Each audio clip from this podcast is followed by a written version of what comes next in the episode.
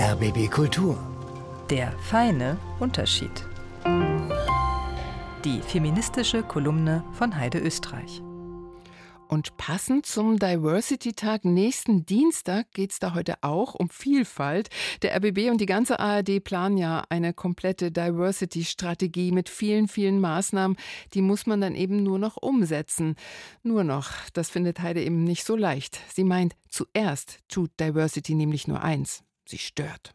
Vielleicht kennen Sie das. Diversity. Klingt super. Ist aber anstrengend. Wenn in einem Team alle ungefähr gleich ticken, dann läuft es nämlich oft wie geschmiert. Man geht zusammen essen, man lacht über dieselben Witze, man versteht sich ohne Worte und man kann sich darauf verlassen, dass der andere ungefähr so reagiert, wie ich es auch erwarte. Dann habe ich das Gefühl, das ist mein Team und das ist super so. Wenn da jetzt Leute reinkommen, die nicht so sind wie der Rest, dann können die vielleicht über die Witze nicht lachen.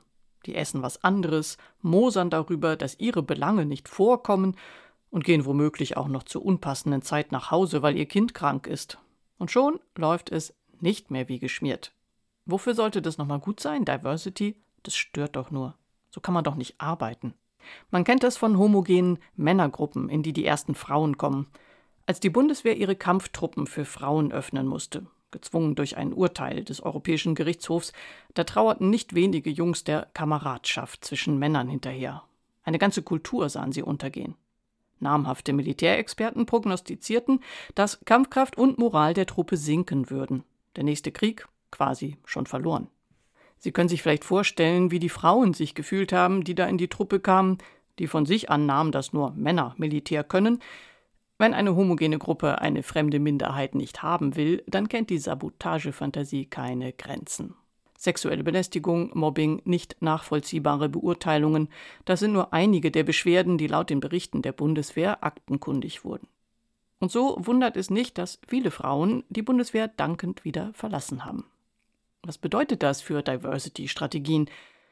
Dass es nicht damit getan ist, ein paar neue Gesichter in alte Kontexte zu setzen, sondern dass die Arbeit damit erst anfängt. Und das ist eine Arbeit in den Köpfen der homogeneren Gruppe. Sie müssen erfahren, dass anders nicht gleich schlechter ist, dass andere Bedürfnisse zwar erstmal stören, aber dass neue Perspektiven das ganze Team auch beweglicher im Kopf machen können. Und wenn es gut läuft, dann inspiriert diese Beweglichkeit das ganze Team. Die bisher homogene Gruppe lernt dann, dass sie ja auch aus Individuen mit einzelnen Bedürfnissen besteht.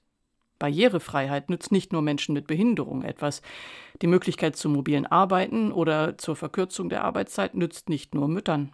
Das wäre der Kipppunkt, wenn alle merken, dass sie von Diversity was haben.